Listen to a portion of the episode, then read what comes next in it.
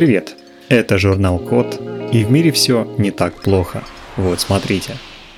Сделали подвеску, которая поможет бросить курить. Начнем с очевидного. Бросить курить трудно, и недаром на эту тему есть множество книг и исследований. Курение вызывает физиологическую и психологическую зависимость, от которой не каждый может избавиться. Многие курильщики срываются в период отказа от сигарет, Например, рука сама тянется за сигаретой автоматически, и человек этого даже не замечает. Но существует разница между разовым срывом и рецидивом, когда человек снова начинает курить регулярно. Эту разницу сложно выявить самостоятельно, и в результате этого многие возвращаются к вредной привычке. Так вот, для отслеживания курения есть много способов, от ведения дневника до автоматического обнаружения, при котором какое-то устройство фиксирует сам факт курения. Это также называется топология курения, и эта характеристика включает в себя период до первой затяжки, количество затяжек, их объем, продолжительность и даже интервалы между ними.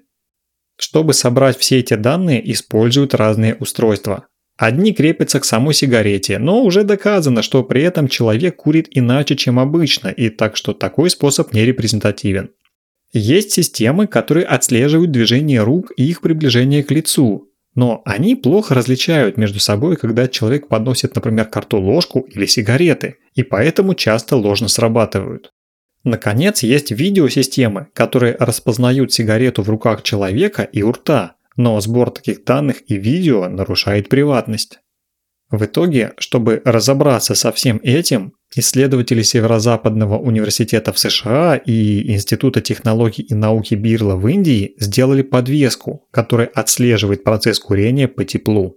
При помощи термодатчиков подвеска обнаруживает тепловые сигнатуры от огня, зажженной сигареты и от того, как сигарета разгорается и тлеет по мере того, как человек делает затяжки.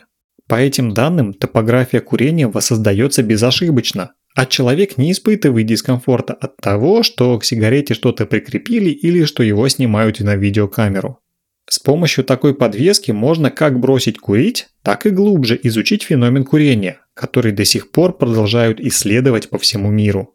Например, по наблюдениям подвески можно автоматически формировать дневник отказа от курения и уже по нему анализировать, какие ситуации спровоцировали желание покурить.